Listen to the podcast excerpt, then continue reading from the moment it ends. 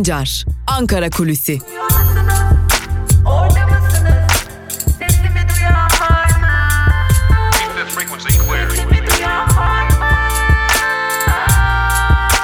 Özgürüz Radyo. Özgürüz Radyo.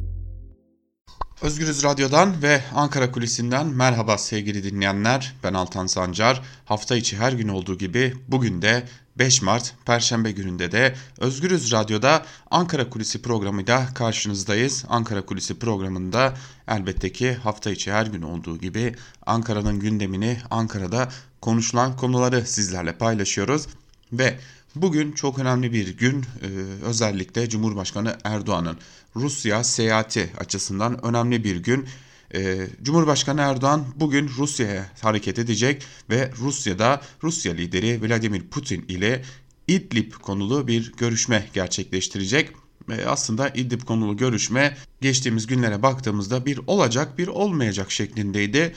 Ee, özellikle ilk günlerde e, İdlib'deki gerilimin tırmandığı ilk günlerde Cumhurbaşkanı Erdoğan'ın 5 Mart açıklamasına rağmen Rusya lideri Vladimir Putin'in ofisinden yapılan açıklamada Vladimir Putin'in başka programları olduğu gerekçesiyle bu görüşmenin gerçekleşmeyeceği bildirilmişti. Ancak özellikle İdlib'de bir hava saldırısında 33 askerin hayatını kaybetmesiyle birlikte bu zirvenin gerçekleştirilmesi kararı alındı. Tabi uzun uzadıya birçok gelişme yaşandı. Bunun ardından da e, birçok e, can kaybı haberi gelmeye devam etti. Ve bugün o kritik zirve gerçekleşecek gündem İdlib. İdlib'te neler oldu artık hepimiz çok yakından biliyoruz. Adeta Türkiye'nin e, içinde yaşanan bir problemmiş gibi Suriye'deki Türk Silahlı Kuvvetleri'nin Suriye'deki pozisyonu nedeniyle ve iktidarın tavrı nedeniyle e, adeta iç işimiz, iç işlerimiz haline gelmiş durumda bu konuda. Peki Cumhurbaşkanı Erdoğan Vladimir Putin'e hangi teklifle gidecek? Tabi tarafların e, pazarlığı yüksekten açacağını hepimiz çok iyi biliyoruz. Zaten Ankara'da da konuşulan bunlar. E, Ankara'nın da bu pazarlığı yüksekten açacağına dair önemli bilgiler var. Cumhurbaşkanı Erdoğan öncelikle rejimin son aylarda ele geçirdiği bütün noktalardan geri çekilmesini isteyecek. Yani Soçi mütabakatı sınırlarına çekilmesini kuşatma altında bulunan tüm göz, gözlem noktalarından geri çekilmesini isteyecek. E, buna ek olarak da e, İdlib'de yeniden bir ateşkes talebi gerçekleştirilecek ve çözüm için tekrardan da e, Türkiye'ye zaman verilmesi istenecek. Bunu biliyoruz. E, Rusya lideri Vladimir Putin'in çantasında neler olacağı elbette ki bilgimiz dahilinde değil ancak e, ardı ardına gelen açıklamalardan e, bunların neler olabileceğine dair e, bir fikir edinebilmiş durumdayız. E, Rusya lideri Vladimir Putin mevcut konumun korunması gerektiği noktasında ısrarcı olacak gibi görünüyor. Özellikle M5 otoyolunun kontrolünün Suriye ordusunda kalması noktasında bir geri adım atması beklenmiyor Rusya liderinin. Ancak Rusya liderinin de bölgede bir ateşkesten yana olduğu biliniyor. Ancak e, geçmiş tecrübelere baktığımızda onlarca defa ateşkes ilan edilen Suriye'de özellikle de İdlib'te bu ateşkesin de bir şeye yaramayacağını çok iyi biliyoruz. Tabi Rusya görüşme öncesi Ankara'ya yönelik bütün kartlarını açık biçimde oynamaya başladı. Demografik yapının değiştirilmesinden tutalım e, cihatçılarla birlikte aynı bölgelerde yer alma suçlamasına kadar e, Türkiye'ye çok çeşitli suçlamalar yönlendirdi. Hatta tehditvari e, açıklamalar da oldu. Özellikle Türk Silahlı Kuvvetleri'nin gözlem noktalarının dışındaki alanlarda cihatçı yapılarla birlikte hareket ettiğine dair Rusya'dan gelen açıklamalar vardı ki bu açıklamalar aynı zamanda Türk Silahlı Kuvvetleri mensubu askerlerin hedef olabileceği, hedef seçilebileceği anlamına da geliyordu. Bu önemli bir veriydi. Tabi e, sahaya baktığımızda da Rus askeri polisinin artık e, Suriye ordusunu ele geçirdiği kimi noktalarda ortaya çıktığını, göründüğünü biliyoruz. Bunlardan biri Serakip'ti. Dün Serakip'te Suriye askeri polislerinin çekilip çekilmediği tartışması vardı. Bir çekildi haberi geliyordu, bir çekilmedi haberi geliyordu. Son olarak da Rusya'dan bir yalanlama geldi ve bölgede askerlerin varlığının devam ettiği ortaya çıktı. Peki Ankara buradan ne bekliyor? E, tabii Ankara'dan kastımız asgari bir beklentiye sahip olan diplomatların beklentileri neler? Bir ateşkes kararı çıkmasına kesin gözüyle bakılıyor. Gerilimin bir süreliğine düşürülmesinin de kesin olduğu e, iddia ediliyor. E, yine M5 otoyolunun kontrolünün e, Suriye'de kalabileceğine dair de bir geri adımın söz konusu olabileceği ancak e, bundan sonra Suriye ordusunun operasyonlarını durdurması noktasında Rusya'dan baskı isteneceği de önemli bir diğer konu. Ancak e, Rusya'nın eninde sonunda geleceği noktanın Türkiye'nin sınırından içeri 10 ya da 15 kilometrelik bir bölgede bir tampon bölge oluşturulması ve cihatçıların burada tutulması noktasına geleceği bunun bu görüşmede olmasa da bir sonraki aşamalarda gerçekleşeceği belirtiliyor. Bugün gün içerisinde takip edilecek en önemli gelişme olarak 5 Mart zirvesini hepimiz bekliyor olacağız. Şimdi bu konuyu kapatalım bir de Türkiye Büyük Millet Meclisi'ne dönelim. Elbette ki bu konuda e, doğrudan İdlib'le bağlantılı bir konu. E, CHP lideri Kemal Kılıçdaroğlu'na yönelik Cumhurbaşkanı Erdoğan'ın ağır ve hakaret içeren sözlerinin ardından e, CHP Grup Başkan Vekili Engin Özkoç da Türkiye Büyük Millet Meclisi'nde bir basın toplantısı düzenledi ve fazlasıyla ağır sözlerle Cumhurbaşkanı Erdoğan'a yöneldi ve bu sözler e, Türkiye Büyük Millet Meclisi'nde Engin Özkoç TBMM Genel Kurulu'nda bir konuşma yaparken yeniden gündeme geldi ve büyük bir gerginlik yaşandı. Hatta buna gerginlik demek belki az olacaktır.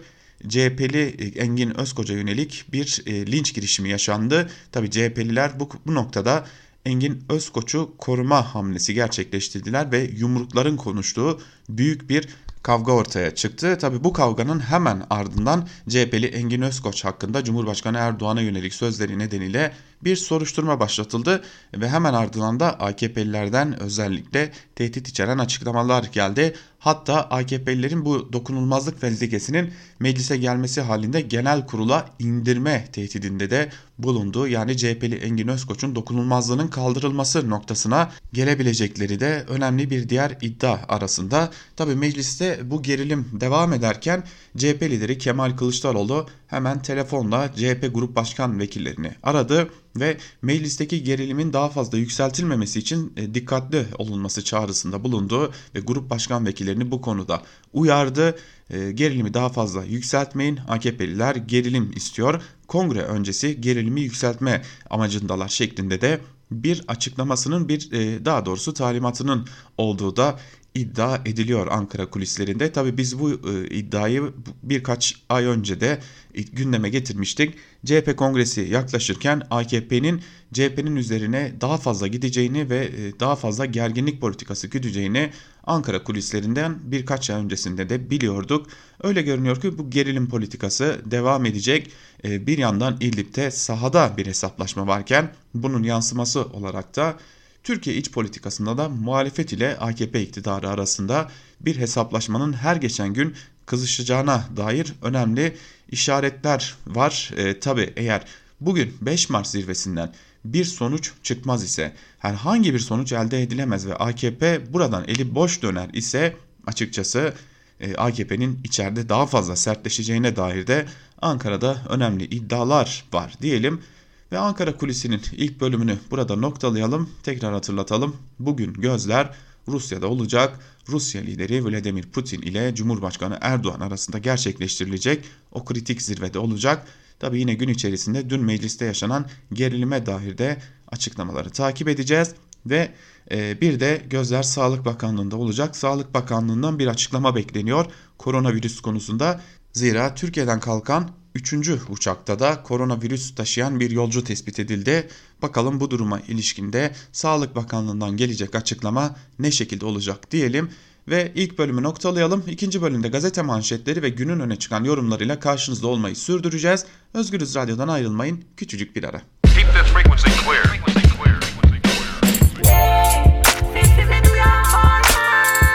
Altan Sancar, Ankara Kulüsi.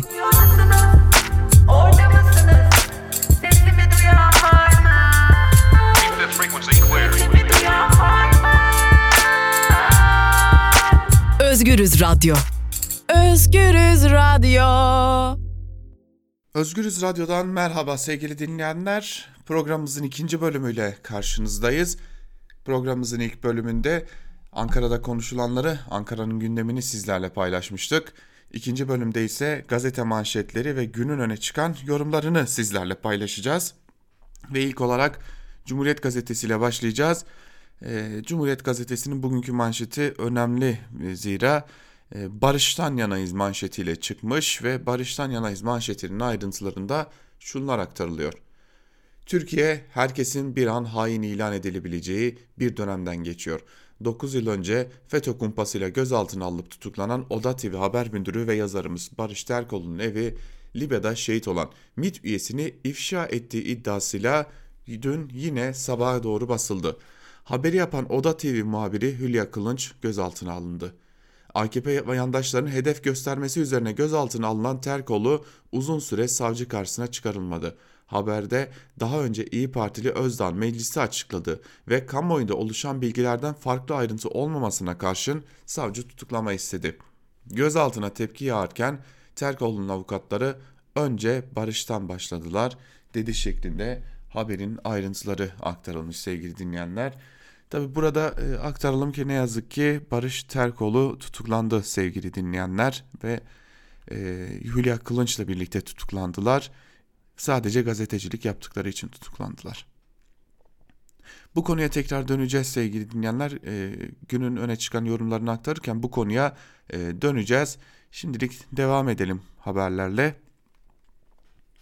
Elde var ölüm başlıklı bir diğer haberi aktaralım sizlere yine Cumhuriyet gazetesinden. Cihatçıların ve küresel güç, güçlerin kışkırtmasıyla Türk Silahlı Kuvvetleri'nin de dahil edildiği İdlib'deki çatışmaların durdurulması için bugün Moskova'da kritik bir görüşme olacak. Rusya, Erdoğan ve Putin görüşmesi öncesi ortak bir zeminde buluşmayı ve anlaşmayı bekliyoruz açıklamasını yaptı. Moskova'da Moskova'da amacımız çözüm diyen Ankara konuk ettiği ABD heyetine NATO ve ABD'den somut destek talebini yineledi. Sağda Rus uçakları İdlib'in doğusu ve güneyini F-16'ları ise Türk F-16'ları ise sınırdan Suriye hedeflerini vurdu. Taraflar son bir ayda yüzlerce kayıp verdi deniyor bu haberin de ayrıntılarında. Yine büyük kavga başlıklı bir diğer haberi aktaralım Cumhuriyet gazetesinden. Kılıçda, Cumhurbaşkanı Erdoğan'ın CHP lideri Kılıçdaroğlu'na yönelik haysiyetsiz, onursuz, şerefsiz ifadeleri siyaseti karıştırdı. Basın toplantısı yapan CHP Grup Başkan Vekili Engin Özkoç aynı sözlerle yanıt verdi. İdlib önergesi görüşmelerinde Özkoç'un kürsüye çıkması üzerine meclis karıştı. AKP ve CHP'li vekiller birbirlerinin üzerine yürüdüler. Tartışma yumruklu ve tekmeli kavgaya döndü. Bazı vekiller yere düştü deniyor haberin ayrıntılarında. Yaşananın adını doğru koymak lazım. AKP'li milletvekilleri e, CHP milletvekili Engin Özkoç'u tam anlamıyla linç etmeye çalıştılar ki Engin Özkoç'un e, hem kafasında hem de yüzünde bunun işaretlerini taşıdığını da görüyoruz. Yani e, ortada bir kavga falan yoktu. Tam anlamıyla bir linç girişimi vardı. Geçelim Yeni, Şaf Yeni Yaşam gazetesine. Yeni Yaşam gazetesi bu arada Yeni Yaşam gazetesi emekçileri bana kızmasın. Yeni Şafak der gibi olduğum için de e, zira kıyaslanmayacak bir gazete elbette ki. E, Yeni Yaşam gazetesiyle devam edelim. İttifak çöküyor manşetiyle çıkmış Yeni Yaşam gazetesi. Ayrıntılarda ise şunlara yer veriliyor. Deneyimli siyasetçi Hatip Dicle Türkiye'de ve Orta Doğu'da yaşanan gelişmeleri gazetemize değerlendirdi. Önümüzdeki günlerin önemine dikkat çeken Dicle, Türkiye zamana yayılan bir kriz süreci içinde. Suriye topraklarındaki işgale er ya da geç son vermek zorunda kalacağı açıktır. Ya savaş ya da anlaşma yoluyla sınırlarına geri çekilmek kaçınılmaz görünmektedir dedi. Suriye'deki gelişmelerin iç siyasete de yansıyacağına dikkat çeken Dicle şunları kaydetti. Başar, başarısızlık derinleştikçe iktidar bloğu içindeki çatırdamalar artacak ve birbirlerini süreçten sorumlu olmakla suçlayacaklar. Son dönemde AKP, MHP, Ergenekon ittifakının çatırdama sesleri biraz daha fazla duyulur haldedir. Bu nedenle örgütlü ve aktif bir muhalif çıkışın kazanma potansiyeli artmış durumdadır denmiş bu haberin de ayrıntılarında. Devam edelim bir diğer habere geçelim. Yeni Yaşam gazetesinden Öcalan çözüm gücü gör, Öcalan'ın çözüm gücü görülmüştür başlıklı bir haber. Ayrıntılar ise şöyle. PKK lideri Abdullah Öcalan ile Ömer Hayri Konar ve Veysi Aktaş'ın ailelerinin önceki gün İmralı'ya gitmesiyle ilgili açıklama yapan Asrın Hukuk Bürosu şunlara dikkat çekti. Görüşme İmralı'da yangın çıktığı bilgisinin yansımasıyla başta Kürt halkı olmak üzere demokratik kamuoyunda gelişen hassasiyet sonucu gerçekleşmiştir. Müvekkillerimizin yangından etkilenmediklerini gözlemlemiş bulunmaktadırlar deniyor haberinde bir bölümünde. Evet bir görüşme gerçekleşti. Bu neredeyse bir yıla yakın bir aradan sonra gerçekleşen ilk görüşmeydi. Geçelim Evrensel Gazetesi'ne. Evrensel Gazetesi'nin bugünkü manşetinde savaşı durdurun, sınırları açın sözleri yer alıyor. Ayrıntılarda ise şu cümlelere yer verilmiş sevgili dinleyenler. AKP hükümetinin yönlendirdiği binlerce mültecinin Yunanistan-Türkiye sınırındaki dramı sürüyor. Avrupa Birliği sınırın kapalı, kapalı tutulması için uğraşırken Almanya'nın pek çok kentinde ise mültecilerle dayanışma mitingleri gerçekleştirildi. Erdoğan'la mülteci pazarlığı yapmayın, savaşları ve silahlanmayı durdurun, sınırları mültecilere açın çağrıları yapıldı. Yunanistan'ın başkenti Atina'da da kadınlar mücadele, mücadele mültecilerle dayanışma eylemi yaparken bugün de ülkedeki sol örgütlerin sokağa çıkması bekleniyor denmiş haberin ayrıntılarında. Tabi burada bazen e, takıldığımız oluyor sevgili dinleyenler. E, zira bize gelen e, gazete manşetleri basın ilan kurumuna gönderilen ilk e, manşetler ve e, kimi noktalarında yazım yanlışları olabiliyor. Tabi sonra gazeteler bunları fark edip düzeltiyorlar. İşte biz ilk e, halini sizlere aktardığımız için daha doğrusu ilk kopya bizlere geldiği için kimi noktalardaki yanlışlıklar nedeniyle yayın sırasında kimi ufak tefek e, tıkanıklıklar yaşıyoruz. Bunlar için de sizlerin affına sığınıyoruz. Devam edelim. Geçelim Bir Gün Gazetesi'ne sevgili dinleyenler. Evrensel Gazetesi'ni de noktalayalım. Bir Gün Gazetesi'nin manşetinde sözleri bile şiddet üretiyor sözleri yer alıyor. Ayrıntılar ise şöyle. Erdoğan hedef noktasına koyduğu Kılıçdaroğlu'nun üslubunu iyice sertleştirdi. AKP liderinin Kılıçdaroğlu'na yönelik kullandığı şerefsiz, alçak ve haindir ifadeleri CHP'de bardağı taşırdı. CHP Genel Merkezi tarafından alınan karar sonrası Grup Başkan Vekili Özkoç aynı ifadeleri basın toplantısında Erdoğan için kullandı. Bu açıklamaların ardından mecliste AKP'lilerin CHP sıralarına yürümesiyle son yılların en büyük kavgası yaşandı. Erdoğan, kabine üyeleri ve AKP sözcüleri kendileri gibi düşünmeyen herkesi en sert sözlerle suçlamayı alışkanlık haline getirdiler. Bu hakaretlerin muhatabı olan bazen HDP'li, CHP'li ya da İyi Partili vekil belediye başkanı olurken bazen de gazeteciler oluyor. Siyasetin bu sert dilinin sokağa yansıması da kaçınılmaz. Son günlerde çok sayıda siyasetçi ve gazeteci sokakta, çalıştığı kurumda ya da evinin önünde saldırıya uğradı deniyor bu haberin de ayrıntılarında. Kaldı ki saldırıya uğrama durumu olmasa bile e, bu dil çok çok tehlikeli bir noktaya doğru götürüyor ülkeyi ve bana kalırsa ki zaten buna dair de herhangi bir şüphesi yoktur muhtemelen bu ülkede yaşayan hiç kimsenin buna dair herhangi bir şüphesi yoktur. Adalet ve Kalkınma Partisi iktidarı bu dili e, bilinçli olarak kullanmaya devam edecek zira gerginlikten besleniyorlar.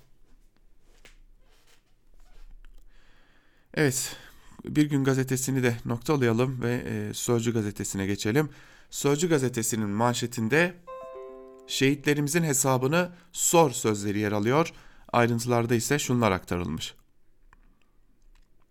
Erdoğan bugün Putin'le İdlib'i görüşecek. Türkiye ondan İdlib'deki saldırılarda şehit olan 37 evladımızın hesabını sormasını bekliyor. İdlib'de geri adım atılmayacağını ve gözlem yerlerinin boşaltılmayacağını kabul ettirsin istiyor.'' Suriye'nin sınırımızdaki İdlib bölgesinin kaderi bugün Moskova'da masaya yatırılacak. 27 Şubat'tan sonra İdlib'i hallaç pamuğu gibi atan ve rejime büyük darbe indiren Türkiye'nin eli daha güçlü, Rusya ise kararlı. Türkiye Esad rejiminin Soçi mütabakatı sınırlarına kadar geri çekilmesini isteyecek. Yüce Türk milleti bu görüşmede Erdoğan'dan 37 şehidimizin hesabını sormasını, özür diletmesini ve tazminat ödetmesini bekliyor denmiş e, bu haberin ayrıntılarında. Bir daha baktım e, sabah gazetesini mi okuyorum diye. Hayır sevgili dinleyenler bu Sözcü gazetesi e, yanlış görmemişim. E, yazarlarının e, bir an önce aslında Suriye'den çekilmesinin noktasında yazılar yazdığı Sözcü gazetesi. Ancak nedense ilginç bir yayın politikaları var ve e, Putin özür dilesin, tazminat ödesin, e, hallaç pamuğu gibi rejimi attık, e, geride çekilmeyeceğimizi açıklayın ona da söyleyin de, demeye getirmiş bugünkü e, manşetinde Sözcü gazetesi gerçekten akıl sır hayır yani akıl sır erebilecek gibi bir manşet değil e, ve gerçekten e, okurken bir an sabah gazetesinin manşetini aktardığımı düşünerek telaşta yapmadım değil. Geçelim Karar Gazetesi'ne sevgili dinleyenler. Karar Gazetesi'nin manşetinde A planı Soçi'ye Soçi'ye dönüş sözleri yer alıyor. Ayrıntılar ise şöyle. İdlib'de savaş düzeni işlerken kritik süreç Erdoğan-Putin görüşmesine kilitlendi. Moskova'daki düğüm, düğüm zirvesi öncesi rejim saldırılarına karşı taviz yok mesajı veren Ankara çözüm için Soçi mütabakatına tam dönüşü işaret etti. Cumhurbaşkanı da beklentisini bölgede süratle ateşkes sağlayabilmek ifadeleriyle ortaya koydu. Suriye'de yol haritasını şekillendirecek Moskova zirvesi öncesi çatışmalar arttı. 9 yıllık iç savaş ise kritik görüşmeye odaklandı. İdlib'deki kalleş saldırı sonrası kurulan masadaki en sıcak başlığı 2018 tarihli Soçi mütabakatı oluşturuyor. Türkiye çözümün Rusya destekli Şam'ın çiğnediği uzlaşmaya dönüşten geçtiğini vurguluyor. Kremlin'in de imza attığı Soçi mütabakatı rejimin TSK gözlem noktalarından çekilmesini öngörüyor denmiş haberin ayrıntılarında. Evet, e, Karar Gazetesi ki Ahmet Davutoğlu'na yakınlığıyla bilinen bir gazete. Yani Ahmet Davutoğlu'nun da bugünkü Suriye politikasının mimarı olduğunu da söylemek lazım. Bu bataklığın mimarı olduğunu söylemek lazım. E, buna rağmen e, daha soğukkanlı ve daha gerçekçi yaklaşmaya çalıştığı da e, görülüyor. Gerçekten günün manşeti bana kalırsa Sözcü gazetesinin manşetiydi ve e, bu çok dikkat çekiciydi. İran komple enfekte oldu. İtalya okullara kilit vurdu başlıklı. Bir diğer haberi de aktaralım Karar Gazetesi'nden. Dünya geleninde 3000 kişinin canına mal olan, mal olan koronavirüs Çin'de gerilemeye başladı ancak İran ve İtalya'da salgın büyüyor. Roma'da hükümet ülke genelinde tüm okulları ve üniversiteleri kapatma kararı aldı. İran'da da ölü sayısı 92'ye vaka sayısı 2922'ye yükseldi. Cumhurbaşkanı Ruhani virüs tüm ülkeye yayıldı dedi. Ruhani'nin birinci yardımcısı Cihangiri ile Sanayi Bakanı Rıza Rahmani'nin de hastalığa yakalandığı duyuruldu deniyor haberin ayrıntılarında. Tabi e, bir gelişme var. O gelişme dün yaşandı. Biz ilk bölümde de aktarmıştık sizlere. Koronavirüs ihraç eden bir ülke haline gelmiş durumdayız. Türkiye'den kalkan 3. uçağın indiği yerde de e, koronavirüs saptandı. Son adres Singapur sevgili dinleyenler. Singapur Sağlık Bakanlığı açıklama yaptı ve e, dönüp şunu söyledi. Evet e, burada e, bir virüs saptandı. Bu virüsün adresi de Türkiye'den kalkan uçak.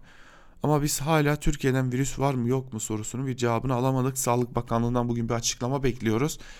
Bize dün gece itibariyle yarın içinde bir açıklama yapılacağı söylendi. Ee, bakalım bugün gerçekten o açıklama gerçekleşecek mi gerçekleşmeyecek mi? Bir tahminimiz var. Umarım bu tahminde yanılırız ve e, ülkenin gündemini gündemiyle sağlığın e, birleştiği bir noktadan e, geçmeyiz diyelim. Ve geçelim Milliyet Gazetesi'ne. Milliyet Gazetesi Moloz'dan kaleler insanlık sınırda manşetleriyle çıkmış. Ayrıntılarda ise şunlar aktarılıyor. Yunan polisinin sert müdahalesine rağmen sınıra yılan mülteciler Avrupa yolunda ölümü göze alıyor. Yunan polisinin sınırdaki mültecilere müdahalesi yine sert oldu. Pazarküle sınır kapısı çarşı çevresinde bekleyen bir grup göçmenin dün sabah sınırı geçmek istemesi üzerine Yunan güvenlik güçleri ateş açtı. Saldırıda bir göçmen öldü, beş göçmen yaralandı. Anne babası ve iki kardeşiyle geçtiği Yunanistan'da güvenlik güçlerince yakalanan Afganistan uyruklu Menice Arapladı bir grup göçmenle Türkiye'ye geri gönderildi. Ailesinin nerede olduğunu bilmeyen, bilmediğini söyleyen küçük kız annemi babamı kardeşlerimi bulmak istiyorum dedi şeklinde de haberin ayrıntıları aktarılmış. Tamam buradaki en büyük pay, en büyük pay Yunanistan'a ait. Kabul. Evet burada göçmenler gittiler. Bu bir haktır, uluslararası bir haktır. Uluslararası o hakka göre de iltica hakları vardır. O süreç işletilmeden siz bu mültecileri geri gönderemezsiniz. Bu birinci durum. Yani burada en büyük kabahat tabii ki bu bu durum için en azından Yunanistan'a ait. Ama gelin şimdi bir de e, olay başka bir yanından bakalım. E, her gün rakamlar veriliyor. Tespit tanesi gibi sayıyorlar mültecileri. Bu tespit ta tanesi gibi sayan isim de İçişleri Bakanı Süleyman Soylu. Böyle küsuratlı rakamlar açıklanıyor. Ve işte şu kadar insan sınırdan geçti, şu kadar mülteci Edirne'den ülkemizden ayrıldı diyorlar. Ya Edirne'den ayrılanların sayısı bir elin parmaklarına geçmez. Hiç kimse kusura bakmasın ama Yunanistan polisi sınırda kaba tabirle söylemek gerekirse terör estiriyor. Yani oradan Meriç'ten geçebilenlerin sayısı en fazla 2000-3000 kişidir. Eğer verdiğiniz rakamda insan geçmişse bunlar botlarla deniz yoluyla geçtiler. Peki siz İdlib'de ortalık e, kan gövdeyi götürmeye başladığında siyasi bir koz olarak hadi mülteciler kapıları açtık götürün e, der kapıları açtık gidin derseniz ve böylesi bir tablo ortaya çıkarsa bu tabloda sizin sorumluluğunuz yok mudur? Şimdi dün dünden bu yana bir video dolaşıyor ortada. Ee, bir otobüsün içerisine polis memuru olduğu iddia edilen bir kişi giriyor ve e, otobüsten inip karşıya geçmek istemeyen mültecilere e, silah çekiyor ve ineceksiniz bundan sonra dönüş yok diyor. Şimdi o video teyit edilecektir. Elbette o videonun doğru mu yalan mı olduğu yanlış mı olduğu e, önümüzdeki günlerde teyit edilecektir. E, farz edelim ki doğru ki doğru gibi de görünüyor zira e, polisin Türkçesinden ve kullandığı tabancanın e, emarelerinden o öyle görünüyor ki o videoda doğru. Şimdi buradaki sizin payınız ne? Ya biz de ülke olarak bunu bir konuşalım. Yani biz hepimiz suçluyuz zaten bu mültecilerin içerisine düştüğü durumda. Ama bir de yönetenlerin suçu ne onu da görmek gerekecek. Hürriyet gazetesine geçelim. Hürriyet gazetesinin manşetinde Yunan sınırı Filistin gibi sözleri yer alıyor. Ayrıntılar ise şöyle. Yunan polisi mültecilere şiddetin dozunu arttırıyor. Gerçek mermi kullanan Yunan polisi bir mülteciyi öldürüp beşini yaralarken görüntüler İsrail'in Filistinlere müdahalesini aratmadı. Gazdan etkilenen kadın ve çocuklar yere yığıldı. Edirne Valiliği bazı gaz bombalarının son kullanma tarihinin 1978 olduğunu belirtti. Edirne Cumhuriyet Başsavcılığı da kanlı müdahale ile ilgili soruşturma başlattı. Yunan polisinin düşmanca tavrına Meclis İnsan Hakları Komisyon üyeleri de şahit oldu deniyor haberin ayrıntılarında. Şimdi durum böyle. Az önceki itirazlarımız burası için de geçerli. Bakın Süleyman Soylu da e, tarafsız bölge programına katıldı. Dün katıldı hatta bu programa. Ahmet Hakan'ın sorularını yanıtladı. Orada gazetecilerin sorularını yanıtladı. Ve şu bilgiyi verdi. Yunanistan'a karadan geçen 137.877 kişinin %25'inin 20'sinin 25'inin Suriyeli olduğunu biliyoruz. Ee, şimdi geri kalanlar kimler onları da düşünmek gerekiyor. Biliyoruz ki Afgan mülteciler var, İranlı mülteciler var. Ee, Türkiye bir rota haline geldi. Türkiye bir rota haline getirildi. Siz yıllardır ülkeyi mültecileri pazarlık mülteciler üzerinden pazarlık yapan para isteyen bir ülke haline getirdiniz. Türkiye'de bir mülteci rotası haline geldi. Şimdi Avrupa'da yeniden bir e, anlaşma e, zilleri çalıyor. 1 milyar euroya kadar bir para gönderileceği de bahsediliyor Türkiye'de. Açıkçası AKP de buna kapılarını kapatmamış durumda. E, yani e, yarın bir gün ki kuvvetle muhtemel gelecek e, öyle görünüyor. Çünkü buna dair emareler olduğu da belirtiliyor. Avrupa ile ilgili e, bir mülteci anlaşması yeniden yapılabilir Türkiye AB arasında ve 1 milyar euro gibi bir rakamdan da bahsediliyor. Şimdi e, bu durumda yarın bir gün siz bu anlaşmayı imzalarsanız sınırda umutla beklediğini belirttiğiniz o mültecileri hayır kardeşim sınırda durmayın hayır kardeşim botlarla geçmeyin diye ne yapacaksınız? Yani gaz bombaları mı atacaksınız? Hani şimdi Yunanistan'ı suçluyoruz. Onun yaptığı vahşeti biliyoruz tamam. Siz de mi gaz bombası atacaksınız? Umutla gönderdiğiniz, umutla götürdüğünüz o insanları Yunanistan sınırından nasıl geri getireceksiniz? Bunun bir cevabı var mı? Bunu da düşünmeleri gerekecek. Geçelim Sabah gazetesine. Sabah gazetesinin manşetinde Bay Kemal'in yeri Esad'ın yanı sözleri yer alıyor. Ayrıntılar ise şöyle. Başkan Erdoğan Kılıçdaroğlu ve ekibi ülkemizin birliğine saldırıyor. Bay Kemal'in yeri ne vatan ne de milletidir. Onun yeri Esad'ın yanıdır. Bay Kemal, Gazi'nin Çanakkale'yi savunduğu dönemde İdlib'inde vatan toprağı olduğunu bilmeyecek kadar şuursuzluk içinde vatanın ne demek olduğunu, sınırlarının neresi olduğunu bilmeyen bir adam cehaleten öte ihanet içindedir. Kılıçdaroğlu şehitler tepesi boş kalacak diyor. Bunu diyen kişiyi ülkeyi düşmana teslim etme peşindedir. Türkiye'nin bu tarihi mücadelesini fitne ve iftira ile lekelemeye çalışanlar onursuzdur, alçaktır, haindir. Şimdi Cumhurbaşkanı Erdoğan'ın sözleri böyle. Bakın Engin Özkoç e, linç edildi mecliste. Engin Özkoç tamamen e, sözleri iade etmekten başka bir cümle kullanmadı. Hatta dilerseniz sevgili dinleyenler şöyle yapalım. Engin Özkoç'un açıklamalarını biz sizlere kısaca da olsa bir aktaralım zira Engin Özkoç neden bu linçe uğradı, neden bu saldırıya uğradı bunu e, aktarmakta fayda var sevgili dinleyenler. Öyle e, ucuza yargılamayalım insanları ve Engin Özkoç'un sözlerini de kısaca sizlere aktaralım. İki yüzlüsün. Şereften yoksunsun, haysiyetten yoksunsun, onursuzsun ve şeytansın. Senden korkacağız mı? Biz bu ülkenin topraklarında adım adım işgal edenlerden hiç korkmadık.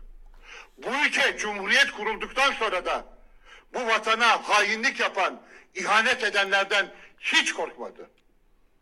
Gözünü hiçbir şeyden esirgemedi. Gazeteciler de şehit verdi. Akademisyenler de şehit verdi. Siyasiler de şehit verdi. Onlar bu toprak ve bu millet için verdiler. Senin söylediğin hiçbir şeyin bizim inancımızda, bizim toplumumuzda, ülkemizin birliği ve bütünlüğünde, vatanın birliğinde ve bayrağımızın kıpkızıl renginde karşılığı yoktur. Çünkü sen bunların hepsine ihanet etmiş olan birisin. Biz bugün dahil olmak üzere konuşamadıklarımız ve açıklayamadıklarımız varsa mecliste açıklamaya devam edeceğiz. Yurttaşlarımızla ve vatandaşlarımızla onları anlatarak birlikte mücadele etmeye devam edeceğiz. Sadece Amerikan emperyalizmine, Rusya'nın emperyal anlayışına, dünyanın bizi parçalamak için kurdukları hesaplara karşı değil, onların Türkiye'deki eş başkanlarına ve birlikte onlarla birlikte bu hainliği Türkiye'ye yapanlara karşı da mücadelemizi sürdüreceğiz. Evet, Engin Özkoç'un açıklamalarının bir bölümü böyleydi. E, Tabi ardından e, Cumhurbaşkanı Erdoğan'a kullandığı sözlerin aynısını kullandı. E, onları da e, ayrıca e, yine internetten çok rahatlıkla bulabiliriz. İşte gerilimin e, odak noktası bu sevgili dinleyenler. Bu gerilim nereye kadar e, yükselecek bakacağız. Bu da önemli bir diğer nokta. Şimdi Sabah gazetesinde bir e, haber daha var.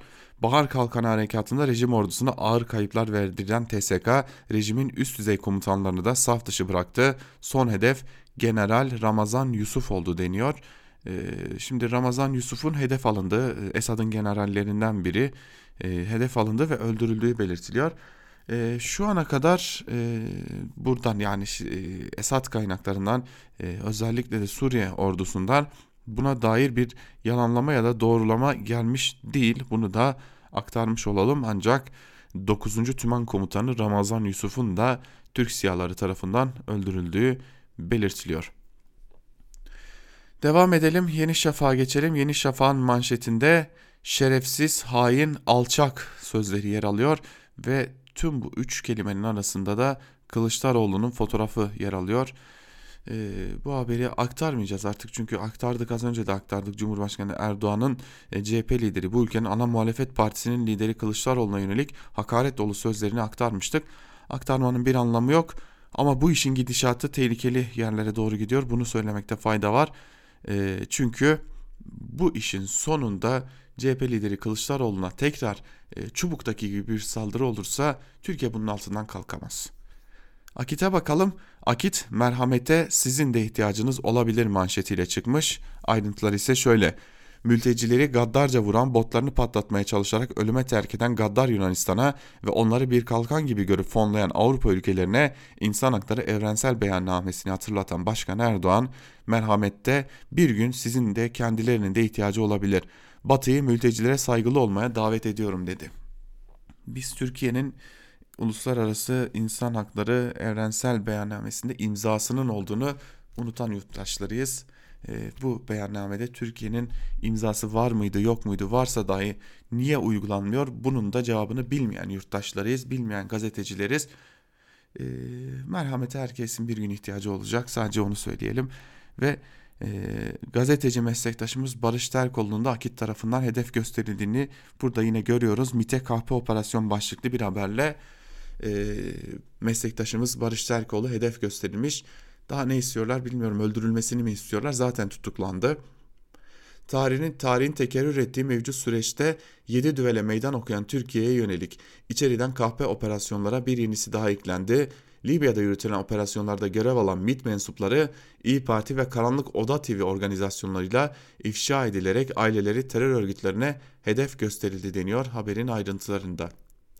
Şimdi hayatını kaybetmiş bir MİT mensubunun ailesinin neden bir e, herhangi bir terör örgütüne hedef olacağını açıklayın deseniz açıklayamazlar sevgili dinleyenler. E, bu zaten işin bir gerçeği. E, ancak böyle hedef göstermelerin sonu giderek tehlikeli yere doğru gidiyor. E, Ümit Özdağ'ın e, milliyetçi hatta e, kafatasçı politikalarını zaten benimseyecek insanlar çok azdır belki bu ülkede ya da e, sol cenahta ancak e, şunu aktarmak gerekiyor ki MHP de e, Ümit Özdağ hedefe oturtmuş durumda. Ümit Özdağ'la ilgili de ardı ardına açıklamalar yapmaya devam ediyor diyelim ve şimdi gazete manşetlerini bir köşeye bırakalım. Uzun sürdü bugün yine gazete manşetleri. Bugün biraz yine e, dilimizi tutamadık. E, ve geçelim günün öne çıkan yorumlarına. İlk olarak da Aydın Engin'le başlayalım T24'ten. Barış Terkoğlu'nu savunmak haberi savunmaktır başlıklı bir yazı kalemi almış. E, Aydın Engin ve yazısının bir bölümünde şunları aktarıyor. Barış Terkoğlu dün sabahın köründe polisler tarafından evinden alındı ve İstanbul Emniyet Müdürlüğü'nde savcı talimatıyla gözaltına alındı. Barış Terkoğlu genç bir meslektaşım. Cumhuriyet'te yazıyor ama onu esas olarak Oda TV'deki haberci olarak tanıyoruz. Terkoğlu Oda TV'nin haber müdürü. Gözaltı gerekçesi de bu.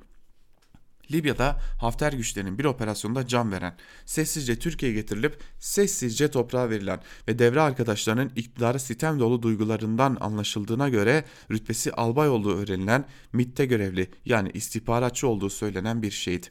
Yanılmıyorsam ilkin Yeni Çağ gazetesi haberleştirdi. Ardından haber siteleri haberi kullandı, sosyal medyada yaygınlaştı. Hem rütbesi hem de Libya'da can vermesi haber değerini yüksek kılıyordu. Oda TV bu olayı daha da ayrıntılarına ulaşarak usta bir işi usta işi bir haber üretti ve yayınladı. Bir MIT görevlisinin adını, ailesini açığa çıkarmak, medyada yayınlamak suç. Bunu biliyorduk. Ama öldükten sonra sonra da bunun suç olarak kaldığını bilmiyorduk. En azından ben bilmiyordum ve aklıma da yatmış değil. İktidarın Libya'da hem de epey yüksek rütbeli bir subayın şehit olduğunun yayılmasını önlemek için onu sessiz sedasız törenle törensiz toprağa verilmesini sağlamakla yetinmedi, ölümünden sonra da adının alınmasını, hakkında bilgiler yayınlanmasını suç olarak tanımlamaya karar verdiği anlaşılıyor. Oda TV'nin haber müdürü Barış Terkoğlu olduğu için yayın sorumluluğu onun sırtındaydı. O sorumluluğun gereğini yaptı ve haberi yayınladı. Gözaltına alındı. Ardından haberi yapan genç habercinin de gözaltına alındığı duyuruldu.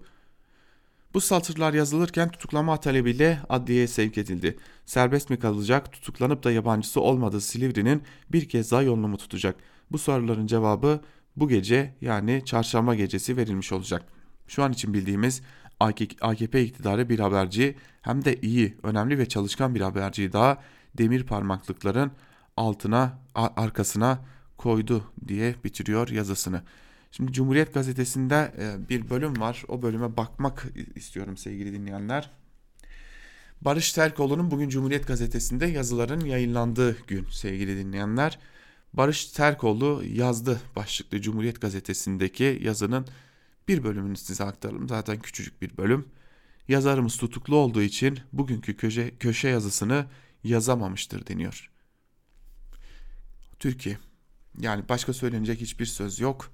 Türkiye gazetecilerine, Türkiye gazetecilere, Türkiye doğru dürüst insanlara, doğru dürüst meslektaşlarımıza sadece bunu layık görüyor. Ya sürgüne gideceksiniz, ya sokak ortasında dayaklar yiyeceksiniz ve öldürüleceksiniz ki bunu da gördük ya da cezaevine gireceksiniz. Yani ya gözaltına alınacaksınız, tehdit edileceksiniz, yapma denilecek. Yani bir şekilde bu iktidarın çarkından geçirileceksiniz. Bunun kaçarı yok artık. Dürüst habercilik yapıyorsanız iktidar sizi öğütmeye çalışacak. Bunun son örneği de Barış Derkoğlu'dur. Geçelim günün öne çıkan diğer yorumlarına sevgili dinleyenler. İlk olarak Abdülkadir Selvi ile başlayalım. Hürriyet gazetesindeki yazısının bir bölümünde zirveden sürpriz çıkar mı başlıklı yazısının bir bölümünde Selvi şunları aktarıyor. Erdoğan-Putin görüşmesine gelince görüşmeyle alakalı beklenen iki husus var. Bir kalıcı ateşkesin ilan edilmesi, iki İdlib'in güvenli bölge ilan edilmesi. Ancak her zamankinden çok sürprize açık bir görüşme olacak. Erdoğan'ın hiçbir şey gizli kapaklı kalmaz sözü, sözü beni huylandırdı. Erdoğan Suriye'nin toprak bütünlüğünden yanayız diyor. Milli Savunma Bakanı Akar meclisteki kapalı oturumda bizim kimsenin toprağında gözümüz olmadığı gibi kimsenin de bizim toprağımızda gözünün olmasına izin vermeyiz dedi. Ama Türkiye TV'lerdeki tartışma programlarında Suriye'de rejim değişikliğini hedeflemekle suçlanıyor. Milli Savunma Bakanı Hulusi Akar'ın Hatay'da şehit ailesini ziyareti sırasında da bu yönde bir söz söylediği iddia ediliyor. Mecliste bu konuyu Milli Savunma Bakanı Hulusi Akar'a sordum. Akar 27 Şubat gecesi şehit haberlerinin gelmesi üzerine komutanlarla birlikte Hatay'a geçip meclisin özel oturumu nedeniyle Ankara'ya dönene kadar harekat merkezinden birliklerimizin sevk ve idaresini gerçekleştirdi. Akar komutanlarla birlikte Samandağ'ına geçip İdlib'de şehit olan Teğmen Ali Emre Fırıncıoğlu'nun ailesine taziye ziyaretinde bulunuyor. Dün mecliste konuşurken arkadaşları şehit olan teğmenimizin İdlib'de nasıl canla başla çalıştığını, yararlılıklar gösterdiğini anlattıklarında gözlerim yaşardı dedi.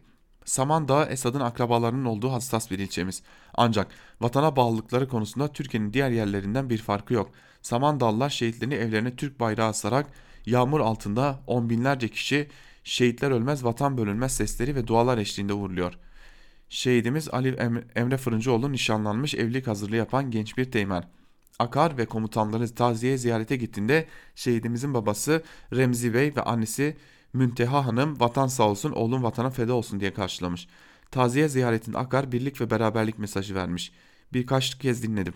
Akar, demokratik özgür Suriye devleti en önemli en başta gelen tercihimizdir. Türkiye Cumhuriyeti olarak elimizden gelen gayreti gösteriyoruz diyor. Erdoğan da aileyle görüşüp taziyede bulunuyor. Putin'le görüşme gerçekleşince mümkün olmamış. Hulusi Akar ayrılırken de paşam bu iş ne zaman bitecek diye soruyor. Akar ne pahasına olursa olsun birlik ve bütünlüğümüzü koruyacağız. Akan kan duracak, sivil katliamı sona erecek, huzur sağlanacak diyor. Akar yaşanan sorunların temelinde rejimin olduğunu söylüyor. Bu rejim defolup gidene kadar bu iş sürecek. Rejim defolup gidince bitecek diyor şeklinde de ayrıntıları aktaralım yazının. Evet rejim gidecek sözü ağızlardan çıkmış. Devam edelim bir diğer yazımıza geçelim. Şimdi e, birkaç gündür yandaşlar Rusya'ya saldıralım, vuralım, dövelim diyordu. Bunların başında Mehmet Barlas geliyordu. Mehmet Barlas sık sık Rusya ile artık bu ilişkileri bir çöpe atalım e, tarafında duran bir isimdi. Bugün nasıl çark ettiğine dair çok yazısından çok kısa bir bölümü sizlerle paylaşalım. Mehmet Barlas, Cumhurbaşkanı Erdoğan Moskova'ya Putin'le kavga etmek için gitmiyor başlıklı yazısının bir bölümünde şunları aktarıyor. Birileri ne kadar kışkırtsalar da Rusya ile Türkiye'nin arasının açılmasını ne kadar isteseler de Cumhurbaşkanı Erdoğan Moskova'ya kavga etmek için değil İdlib krizine çözüm üretmek için gidiyor. Pek çok bunalımı geride bırakan Erdoğan-Putin diyaloğu bu defada iki ülkenin ortak sorunlarına çözüm üretecektir. Cumhurbaşkanı Erdoğan da AKP grup toplantısında Putin'le yapacağı görüşmeden beklentisi soruldu. Erdoğan bu soruya bölgede süratle bir ateşkesi sağlayabilmek cevabını verdi. Bu arada Rusya Savunma Bakanlığı'ndan yapılan açıklamada Türkiye'nin İdlib'de çatışmasızlık bölgesi oluşturulması konusundaki anlaşmadan doğan yükümlülüklerini yerine getirmediği iddia edildi. Sonuçta Türkiye ve Rusya uzun yıllardan arta kalan ön yargıları geride bırakmış ve sağlam bir dostluğun temellerini atmıştır. Putin'e ya Türkiye ya Esad Suriyesi gibi bir tercih sunulması mümkün değildir diyor Mehmet Barlas bu yazısının bir bölümünde. Geçmiş yazılarında e, tam tersini aktaran biri ve e, kışkırtmalarla suçluyor ama o kışkırtmaları yapanlardan biri de birebir Mehmet Barlas'ın kendisiydi sevgili dinleyenler. Bir diğer yazımızı geçelim. Karar Gazetesi'nden Ali Bayramoğlu'nun yazısını aktaralım. Neden Suriye'deyiz diye soruyor yazısının başında Ali Bayramoğlu ve bir bölümünde de şunları aktarıyor. İktidarda otoriterlik karışık şahsileşme hemen her tarihte, hemen her ülkede liderin yalnızlaşması, yalnızlaştığı oranda kurumsal ve siyasal rasyonaliteden uzaklaşmasını beraberinde getirir. Sadakat ve liyakat arayışını her şeyin üzerine koyan, gücü temsil eden kişinin iş dünyasına göndermeler yapan psikolojik politik durumlar üretir. Türkiye'nin son dönemdeki hali de bir yönüyle böyle. Görünen o ki gezi olaylarından itibaren ülkede özellikle çözüm sürecinin bitmesiyle birlikte siyasi iktidar endişe, korku, tehdit ve meydan okumaya dayalı siyaset tarzına esir düştü. 15 Temmuz darbe girişimi devlet mekanizmasının iflası da bu tarzı, bu psikolojik politik tabloyu doğal olarak derinleştirdi. Erdoğan'ın bu çatışmacı ve kutuplaşmacı ve o oranda güvensizlik ve endişe algısına dayalı siyaset tarzının bunu özetleyen ipi gevşetirsek kaybederiz düsturunun dünden bugüne sistematikleştiğini devlette devlete hatta sivil alana sirayet ettiğini görüyoruz. Bu mantığa göre seçimleri kazanan kişi bir sonraki seçimlere kadar milletin her anlamda kendisi oluyor. Şöyle de denilebilir. Bu anlayışa göre Erdoğan'ın ruh hali milletin ruh halini ikame ediyor ve her kesimi ve her yönüyle tam temsil ediyor. Aracı kurum, katman karar mekanizmaları, denge ve denetim sistemleri böylece devre dışı bırakılıyor. Şimdi soru şu. Suriye politikasında bu ısrarda İdlib konusundaki tehlikeli meydan okumada mültecileri insanlar insanlar bir silahmış gibi tehdit unsuru olarak sınıra sürmede yukarıda altı çizilen algı ve tarzın endişe ve şahsiliğin payı var mıdır? Kuşkusuz evet. Erdoğan'ın Suriye'de ne işimiz var sorusuna verdiği yanıtı şuydu. Tarih boyunca hep işgallere, zulümlere maruz kalmış bu coğrafyada. Mücadeleden bir an geri kaçarsak, bir an bir birliğimize, beraberliğimize sahip çıkmazsak çok daha büyük bedeller ödeyeceğimizin bilinciyle hareket ediyoruz. Bu mantıkla gezi olayları karşısında aldığı tutumun mantığı arasında büyük benzerlikler var. Gerilen ipler, kuşku, daimi direnç ve savaş, tehdit ve tehlike mantığı farklı tersinin düşüneni 5. kol hain ilan eden siyaset karşıtı bir dil. Hayır, Erdoğan'ın mantığına katılmak mümkün değildir. Sadece yöntem ve tarz değil, tercihler ve istikamet de tümüyle yanlıştır diyor Ali Bayramoğlu da yazısının bir bölümünde. Geçelim İhsan Çaralan'ın Evrensel Gazetesi'ndeki yazısına. İdlib'de gerçek bir zafer mümkün mü başlıklı yazısının bir bölümünde İhsan Çaralan şunları aktarıyor. Artık adına savaş denilen gelişmeler sürerken bugün Erdoğan ve Putin Moskova'da İdlib sorununu görüşecekler. Erdoğan ve Putin görüşmesinin en sıcak sorunu bir ateşkesin sağlanması. Erdoğan da günlerdir ateşkesten söz ediyor ama bunun için bir şartı var. O şart da Suriye ordusunun Türkiye'nin gözlem noktalarının gerine çekilmesi. Bu çok masum görünen talebin sağdaki karşılığı ise Suriye'nin İdlib vilayetinin tamamını yeniden El-Kaide'ci Heyetül Tahrir Şamay ve öteki cihadist örgütlere bırakması demek. O HTŞ ki Rusya, İran, AB, BM ve Türkiye tarafından resmen terör örgütü olarak görülüyor. Tabi burada hatırlatmak gerekir ki son aylarda Türkiye'nin ağzından Suriye'deki cihadist örgütler için terör örgütü sözü çıkmıyor. HTŞ rejim muhalifi kendi topraklarını savunan yurtsever kahramanlar Mehmetçik'le birlikte şehit olan müttefikler olarak görülüyor.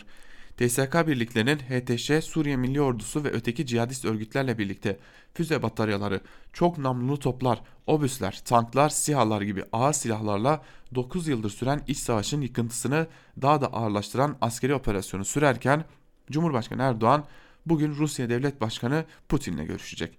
Erdoğan Putin görüşmesinin en sıcak konusu ateşkesin sağlanması.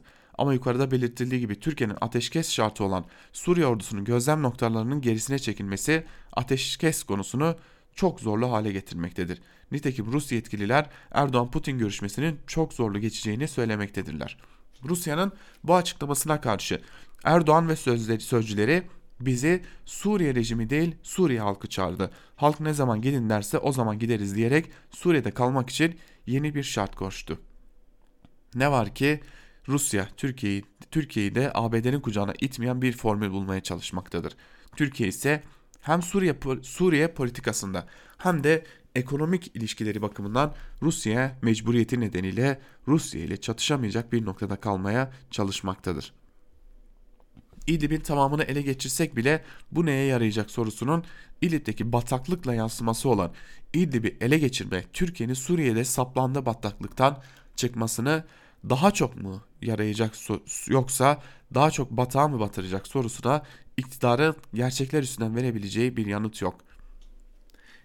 Nitekim Erdoğan'ın Rusya'ya gitmesi öncesinde önceki gün ABD'den Trump'ın Suriye özel temsilcisi James Jeffrey ve ABD'nin BM temsilcisi Kelly Craft Türkiye'ye gelerek Rusya ziyareti öncesinde İdlib'de mühimmat desteği vaat eden Erdoğan'a Erdoğan'a sen Rusya'ya mecbur değilsin bizler konuda anlaşmaya hazırız demişlerdir diyor.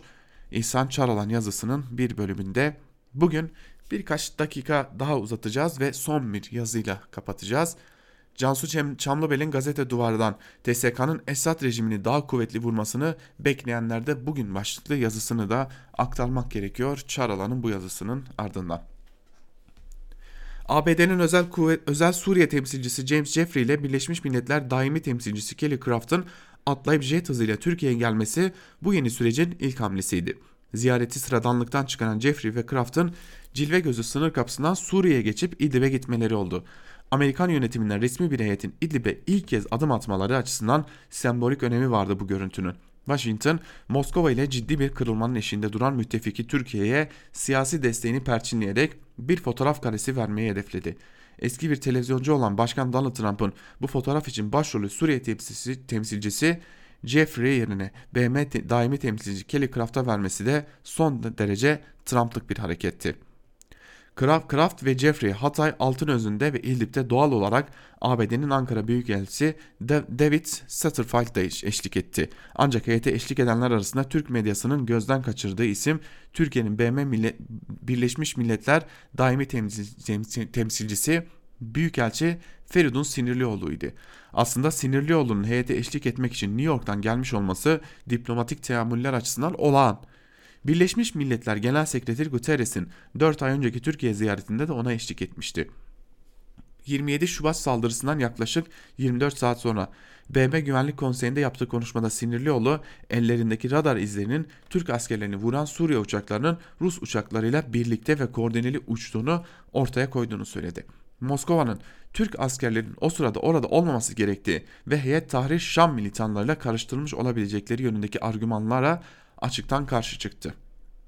Sinirlioğlu'nun 28 Şubat'taki BM konuşması Türk devletinin elindeki bilgilerin 36 Türk gencinin İdlib'de nasıl öldürüldüğüne dair tek tek soru işareti gerektirmeyecek nitelikte olduğunu teyit eder nitelikteydi. Diplomatik kulislerdeki dedikoduya göre Büyükelçi Sinirlioğlu hazırladığı metin için Ankara'dan onay beklemeden çıkıp BM önünde konuşmuştu. Saldırıya dair ilk açıklaması Sinirlioğlu'nun BM konuşmasından bir gün sonra yapan Cumhurbaşkanı Erdoğan ise Rusya'nın saldırıdaki rolüne aynı açıklıklar vurgudan itinayla kaçındı. Dahası Moskova ile krizden çıkmak için deplasmana Esad rejiminin hamisi Rusya Devlet Başkanı Vladimir Putin'in ayağına gitmeyi tercih etti. Washington tam da bu yüzden bu aşamada Türkiye'ye siyasi desteğin ötesine geçen kuvvetli bir so- somut adım atma niyetinde değil. Siz bakmayın Başkan Trump'ın kameralar önünde Türkiye Patriot göndermeyi konuşuyoruz demiş olmasına.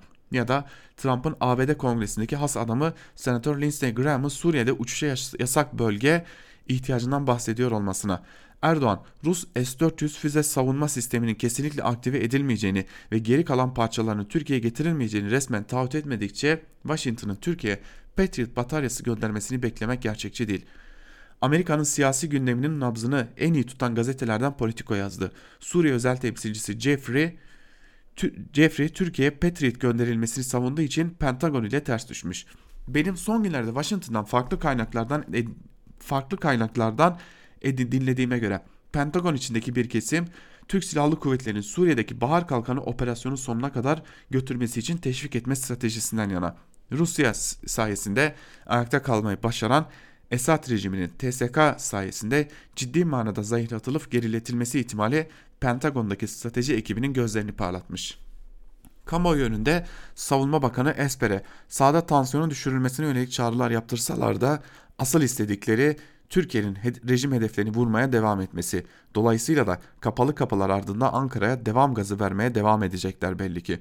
Bugüne kadar tek bir Amerikan askerinin ölmediği Suriye Savaşı'nda Kürtlerin ardından biraz da Türklerin ölmesini teşvik etme hoyratlığının adına diplomasi diyecekler. Sonra da diyor yazısının bir bölümünde Cansu, Cansu Çamlıbel. Bu yazıyı biraz uzun tuttuk sevgili dinleyenler zira bu yazı önemliydi. Bu yazının e, önemli olmasının nedenini de sizlere aktaralım. E, bu yazı bugünkü görüşmelerde başımıza neler gelebileceğinin de e, önemli işaretlerini taşıyordu. Bu nedenle Cansu Çamlıbel'in bu yazısını e, uzun uzadıya sizlerle paylaşmak gerekti. Biz de bunu sizlerle paylaştık. Ee, biz artık Ankara Kulisi'ni burada kapatacağız fakat kapatmadan önemli bir e, noktaya parmak basmak istiyoruz. Özgürüz Radyo 6 Mart'ta yani Cuma günü bir yaşını dolduracak sevgili dinleyenler. yeni yaşımıza gireceğiz Ee, ve Özgürüz Radyo tam da yerel seçimler baş, e, başlarken o yerel seçimin kritik kavşağında yayın hayatına başlamıştı. Şimdi e, oradan devam edeceğiz e, ve yeni programcılarımız olacak aramızda. Fazlasıyla dikkatinizi çekecek programcılar olacak aramızda. 6 Mart'ı bekleyin. Özgürüz Radyo'da sürpriz isimler aramızda olacak ve yepyeni programlarla karşınızda olmayı sürdüreceğiz. Biz de şimdi sözü ve yorumu genel yayın yönetmenimiz Can Dündar'a bırakalım. Ee, Cuma günü yani yarın aynı saatte Özgürüz Radyo'da görüşmek dileğiyle. Hoşçakalın.